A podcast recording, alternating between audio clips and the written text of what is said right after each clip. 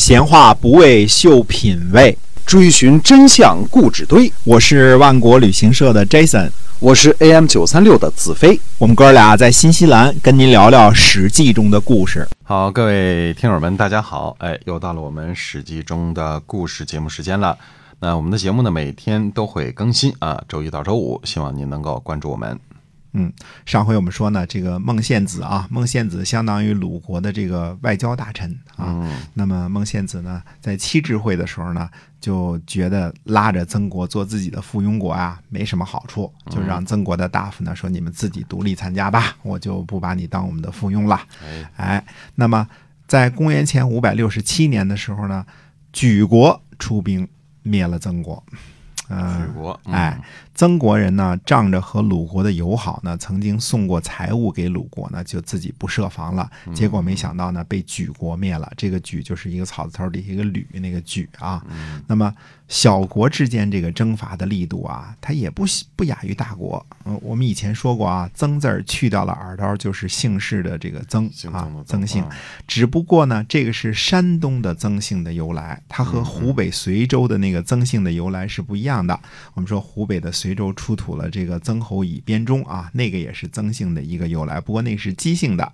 那么这个莒国呢，位于今天的山东的莒县。啊，这个这个在山东的啊，这个曾国呢灭亡的时候呢，在山东的兰陵县。如果大家看看地图呢，就知道了，在莒县和兰陵县之间呢，还隔着一个临沂市呢，很大的一块的。临沂，嗯，在这一带呢，就包括什么徐国、杞国、莱国这些个呢，都应该属于东夷啊。说这是东夷啊，其实说起。东夷了呢，这个曾国呢是四姓，就褒姒的那个姒啊，一个女一个乙字，嗯，这个褒姒啊，他和这个呃和谁呢？和杞国一样，都是大禹的后代啊。不过呢，却划归成东夷了，而不是归属到柱下。可见这个。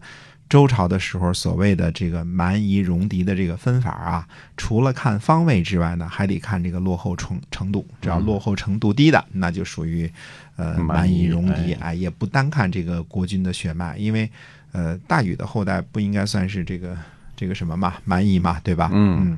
那么举国呢是呃己姓，这个己姓啊，这个就是自己的己。这个己姓，这个姓氏呢，也是中国最古老的姓氏之一。这个己姓呢，在出土的出土的青铜器当中的金文呢，旁边还有一个女字边这个女字边啊，呃，加上一个啊，只不过这女字边呢，有时候在左边，有时候在右边。我们前边说过啊，在这个呃，在这个商朝的时候啊，这个这个。大家对左右这事儿还不怎么分呢，就左边也行，右边也行。哎，左边也行，也右边也行。不过不管女字边在左呢，还是在右呢，呃，都把它念成呢己，而不念成妃子的妃啊。这个我们前面讲过，什么后母无方鼎还是司母无方鼎，这个左右不分啊，也是这个这个事情。因为后来我就想啊，这事儿不知道猜测准确不准确啊，因为商朝的时候青铜器很发达。对吧？你把字儿呢铸在这个青铜器上的时候呢，因为你是先铸一个这个泥模子嘛，它就有个阴文和阳文的关系。就是说铸的时候你是写左边还是写右边，对吧？跟铸出来之后是相反的，对吧？嗯，所以我估计是由于这个青铜器太发达，这个阴阳文的关系呢，所以商朝的时候这个左右不分，写字儿就是反正是一个字旁嘛，写左边也行，写右边也行，对吧？所以这个嗯，估计是因为这个事情啊，那。这个怎么说呢？这事儿呢，你搁现在那如果考小学语文，大家就开心了，左右不分是吧？写错了也无所谓啊。是，对。那么己氏呢？呃，好像是美女比较多，是吧？比如妲己啊，对吧？哎，这个听说过前面说的代己、生己啊，还有举国那个姑娘啊，都是嗯美女比较多的地方啊。嗯，所以这个。总而言之，这个是这个己姓己姓的这个这个举国呀，嗯，把这个四姓的曾国给干掉了，干掉了，嗯，干掉了。那么结果呢，这个晋国呢就派人来责问鲁国，说为什么让曾国灭亡啊？嗯，嘿，哎，嗯，这个。呃，鲁国的这个季武子呢，就到晋国去觐见，说表示呢愿意听从处置。所以这事儿呢，其实鲁国在这事儿上有点冤枉啊，因为上一年七智会的时候，鲁国已经让曾国的大夫独立了嘛，那只是没没特别明确的表示说我们就放弃了，让曾国继续当鲁国的附庸国了，对吧？嗯但是你让他独立本身呢，就不已经失去了这个保护曾国的义务了吗？可能孟献子没说明白，没跟盟主大人这个把这事儿讲明白，哎，所以姬武子呢，就这还得被责备了之后，就表示听从命令，接受责备。那么，公元前呢五百七十一年的时候呢，那么呃齐灵公齐国的齐灵公呢讨伐莱国，这个当时这个莱国呀，这个派叫郑于子贿赂齐灵公的宠臣叫呃肃杀卫，他贿赂的是什么东西呢？精选的牛一百头，马一百匹，啊，送给齐国贿赂啊。嗯嗯，那么齐国呢就退兵了。莱国人呢觉得自己这谋略不错，嗯，出点贿赂呢就能免于被攻伐，呃，没想到呢还是不能够免于齐国的这个攻伐。莱国呢本来的领地呢在今天山东的乐昌县和这个临朐县一带啊，这个大家可以看看地图在什么地方啊。想当初呢，齐太公姜子牙上任第一天就被莱国攻打，原来莱国看来是很大的，对吧？嗯？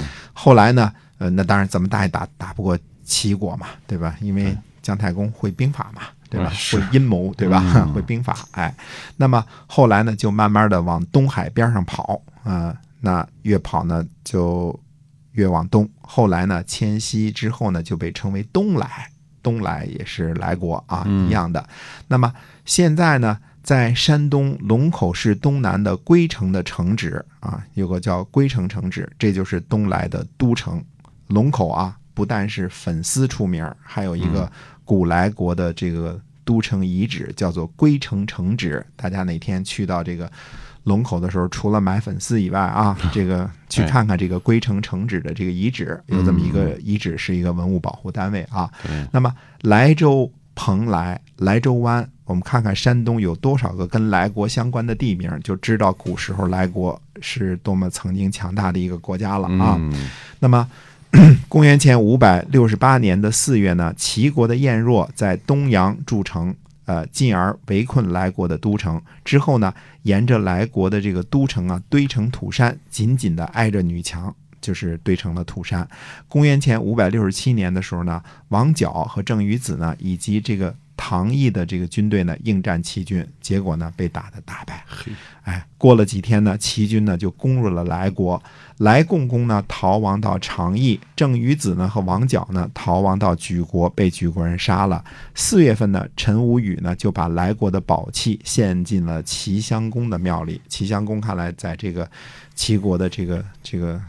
确实啊，齐襄公算是齐国的这个国父一样啊。对，那么十一月呢，晏若包围了长邑，呃，这个包围了这个唐邑，并且消灭了这个唐邑的守军。嗯至此呢，这个呃将近两年的这个围攻来国的战役呢终告结束。呃，唐邑呢位于今天山东平度东南，来国的人民呢就被迁到了尼国。尼国是从邹国分出来的，就是，呃，尼国跟邹国啊原来是哥俩，就就分出来了，这个又被称为小邹国。现在的这个单立人的这个倪姓啊，就源于带耳刀的这个倪国啊就是小小邹国，嗯他们是一个姓的。那么齐国的高后和崔杼呢，就划定了原来的莱国的这个疆界。齐国在领土扩张的道路上呢，就不断有所收获，尤其是在山东半岛啊，而且慢慢的向着江苏方向前进了。啊，往这个往南发展了。对，这个是一些个呃小国的兼并和小国的悲哀，因为到了这个春秋中期的时候啊，这个呃这几个兼并，曾国和莱国的灭亡呢，在山东呢是件挺大的事儿，两个国家呢又就此消亡了。嗯哎，那预知后事如何，且听下回分解。好的，我们今天啊《史记》中的故事就先讲到这儿。那欢迎您在今后的节目中继续的收听，我们下次再会。再会。